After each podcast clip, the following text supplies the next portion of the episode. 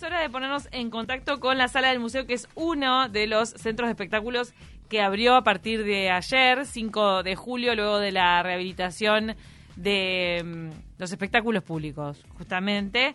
Estamos en contacto con Camilo Sequeira. ¿Cómo estás? Buen día, ¿cómo andan? Bien, ¿y vos? Bien, bien, por suerte, contento. Director de la sala. Bueno, Camilo, ¿cómo están preparándose para esta reapertura? Eh, recordemos que fue anunciada la rehabilitación una semana antes o semana y media antes. Eh, ¿Cómo los agarró? ¿Tenían todo pronto para empezar?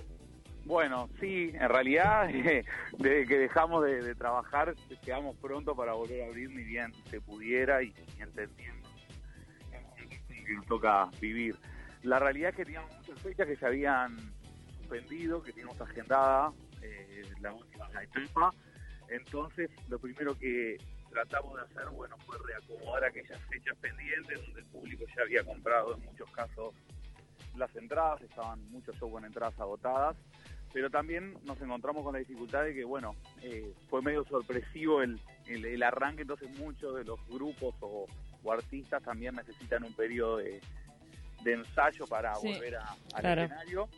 Entonces, bueno, lo que decidimos fue ayer invitar a Papina hacer un lanzamiento con entrada libre para, de alguna manera, festejar esta reapertura, este, que volvemos a trabajar, todo lo que estamos dentro de, la industria musical. Y bueno, fue un éxito, la verdad que también este, nos encontramos con, que en pocas horas esas entradas eran gratis, pero había que retirarlas, la gente las, las va a buscar. Este, el funcionamiento estuvo espectacular. Eh, la verdad que tanto el staff de la sala como así también el público en general sumamente adaptados a este protocolo que, que veníamos arrastrando el año pasado y que bueno, de alguna manera nos permite trabajar con un aforo menor, pero bueno, contentos de, haber vuelto. Para que la gente que de repente no pudo ir al espectáculo que brindaron ayer, este, pero que está como en duda de si va a sentirse segura o no en un espectáculo público, estaría bueno repasar cuáles son las medidas que están hoy este, cumpliendo por parte del pedido del Ministerio de Salud Pública. Bueno, lo primero a destacar en ese punto es que eh, los shows en vivo son actividades realmente seguras y con un protocolo sumamente estricto y que se cumple a rajatabla por todas las, salas. Es la gran diferencia y la gran diferencia que nosotros damos entre que las fiestas sean clandestinas a que sean protocolizadas o en este caso eventos protocolizados, perdón, este, que realmente tienen un control y que nosotros logramos hacer que se cumpla al máximo. El protocolo cumple. Te estamos perdiendo, te estás metiendo en un túnel. No, no, no, hola, hola. Ahí mejor, ahí mejor. Perdón. No, le decía que el protocolo se, se consta en, bueno, utilización de tapaboca en todos los espacios de tránsito, mm. ¿no?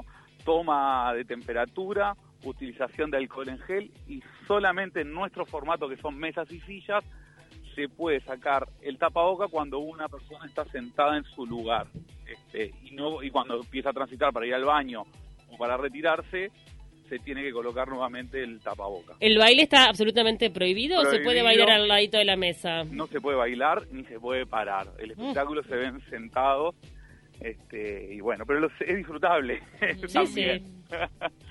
Sumamente disfrutable. ¿Ustedes tienen capacidad para cuántos espectadores? En este momento 236. la sala tiene para más de mil personas, ¿no? 1100 personas en épocas prepandemia. Y, y son mesas de hasta cuatro personas.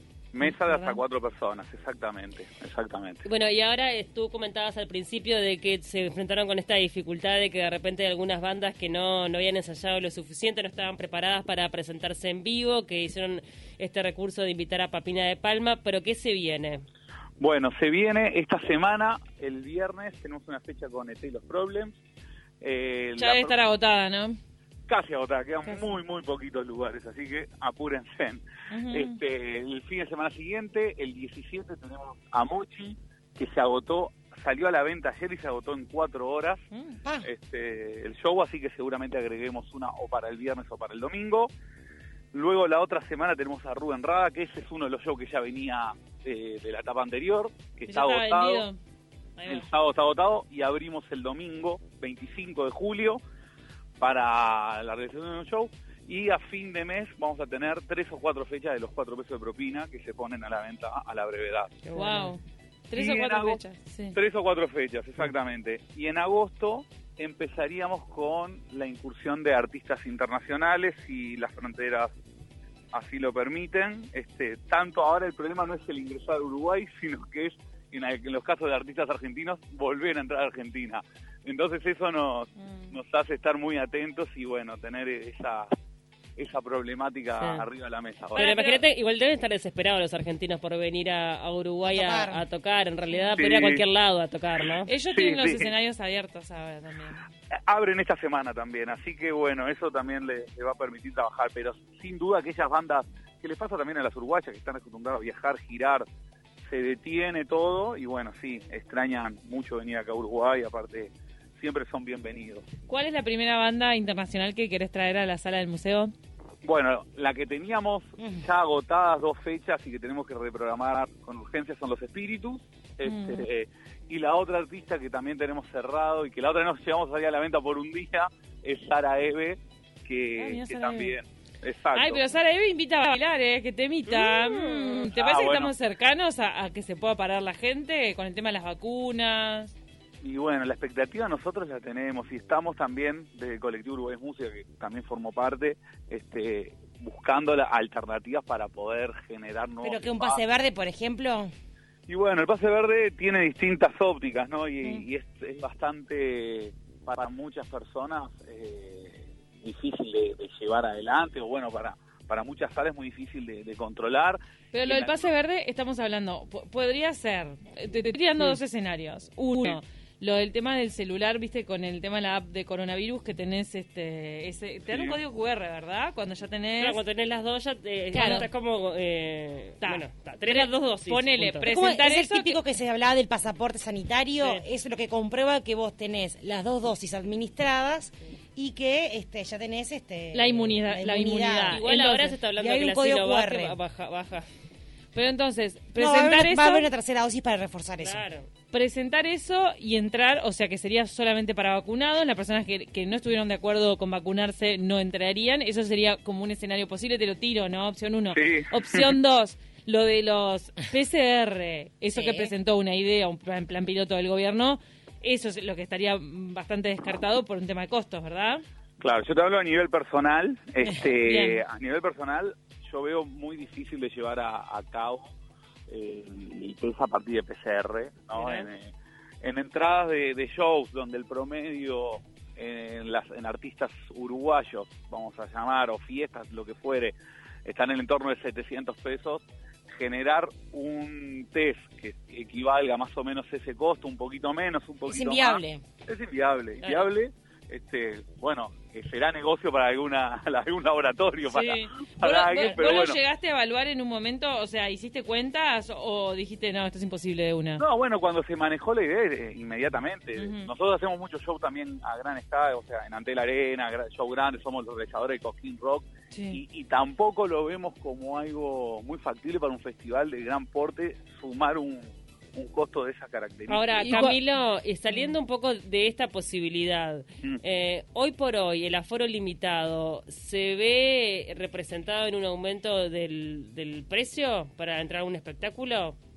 Hay un aumento de precio, pero que creo que también ese aumento de precio se da. eh, lo que pasa es que es muy difícil comparar, porque yo hace dos años Mm, trabajaba en la otra claro. modalidad. Pero, Entonces, pero de, de qué eh, porcentaje estamos lo- hablando? claro, los precios naturalmente iban a subir y capaz que estamos hablando de- del mismo valor que están hoy en día. Igual no hay un- una suba de precios considerable que digas, ah, mirá, porque es menos aforo. Acá lo que eh, se está poniendo, eh, lo, lo que estamos dejando de ganar son los músicos, los productores, los artistas, o sea, la- la- los dueños de sala, todos esos somos los que estamos dejando de ganar. Los proveedores, o sea, yo para poder abrir con 230 cuando mi negocio Mm. estaba contemplado a- a- en un plan de negocio de 1.100 personas, sin duda que hubiera- tuvimos que adaptarnos un montón de personas a, a esta nueva realidad. Este, o sea, no no no podemos darle, darle al bolsillo de la gente la- lo- el negocio como estaba llevado adelante antes de la pandemia. Camilo, no, eh, bueno, nos estamos quedando sin tiempo. Bueno, pero para tener una idea, por ejemplo, el show de Tay los Problems, ¿cuánto sale una entrada? El show de Telos Problems 700 está en promedio 700 pesos. Está. Más o menos. Sí, que en realidad es un concierto, Sí, está bien. y más o menos, digo, hace, Y es- hace unos años estaba un poquito menos, tampoco es verdad. Y es no- de las bandas, es de las bandas más Exacto. importantes del país. Ahora, pero cuando vos ves en Estados Unidos que hay conciertos, espectáculos donde están a foro total y Me son todos, vac- muchísimo. todos vacunados, pero van todos vacunados. ¿Eso Sí. qué, qué, qué opinás? Y bueno, en realidad yo so- soy pro eh, tratar de defender los derechos de cada persona. Hay personas que no quieren vacunarse, también están dentro de su derecho. Entiendo que de alguna manera aquellas personas que decidimos vacunarnos, que decidimos también pensar en uno y en el contexto y en el entorno, necesitamos entrar a un ambiente seguro. Entonces, de alguna manera, Total. eh, tenemos que generar espacios que sean seguros para todos y sin tratar de, Mm. de- incumplir ningún derecho. Ahora bien, esas personas que no están vacunadas y que quieren entrar a un show, de alguna manera hay que buscar un mecanismo para que puedan ser partícipes este, sin una prohibición, porque si no, la vacuna tendría que ser obligatoria. ¿no? Esa es la realidad. Claro. Claro. No, también podrían ellos presentar un PCR. eh, de- Exacto. de- un- ahí va. sí, cuando Sí, estén en la en la farmacia. Asumir el coste y listo. Nos vamos Exacto. corriendo, Camilo Sequeira. Muchísimas gracias de la sala del museo para hablar de esta reapertura de espectáculos.